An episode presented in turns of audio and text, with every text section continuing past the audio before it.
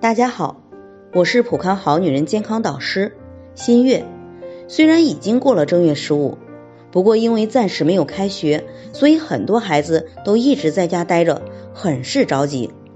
为了哄孩子，在吃喝作息方面就会比较放纵，可过犹不及，保持这样的生活方式，孩子很容易出现问题。薛女士，孩子六岁了，特别喜欢吃薯片。锅巴、辣条及一些膨化食品，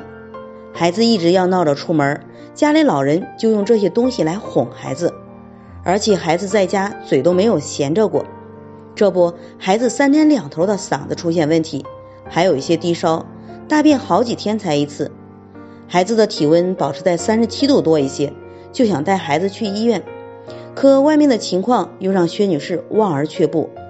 其实孩子的这些情况都是没有规划好生活饮食作息所导致的。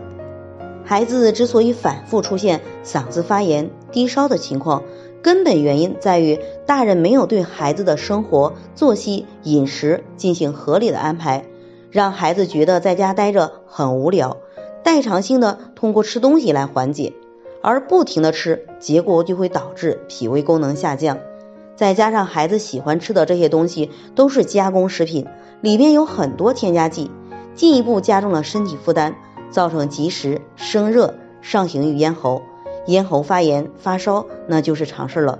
那这时候家长需要从两个方面入手调整：一是合理规划孩子的时间，并尽量参与孩子的学习、娱乐，给孩子以充实感；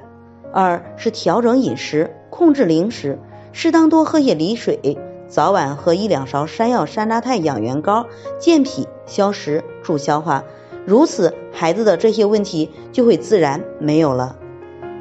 在这里，我也给大家提个醒：您关注我们的微信公众号“普康好女人”，普黄浦江的普，康健康的康，普康好女人。添加关注后，点击健康自测，那么您就可以对自己的身体有一个综合的评判了。健康老师会针对您的情况做一个系统的分析，然后给您指导意见。这个机会还是蛮好的，希望大家能够珍惜。今天的分享就到这里，我们明天再见。